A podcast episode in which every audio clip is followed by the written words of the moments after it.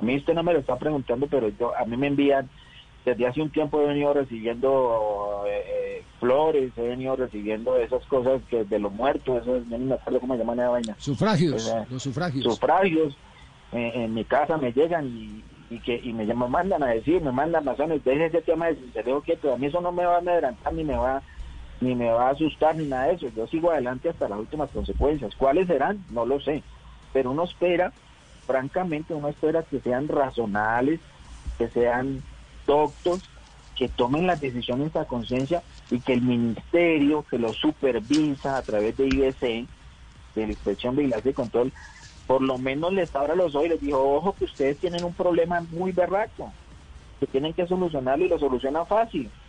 Ahora, mañana o pasado mañana, Javier, como me, explicaban los abogados hoy, el torneo va a comenzar creo que hoy, de ascenso. Este equipo juega el domingo, por lo que me han dicho, juega el domingo. Si mañana o pasado mañana sale el desacato y les, y les van a mandar la orden de cumplimiento, ¿qué van a hacer? Después de que ese equipo haya jugado y la orden es clara, Javier, la orden es que el doctor Aramillo, yo no sé si es que no la leyó bien, con todo el respeto del mundo lo digo, pero la orden es absolutamente clara.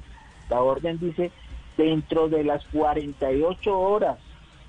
No le está diciendo que sea para junio ni para mayo. No, que son 48 horas. 48 horas que ya se cumplieron.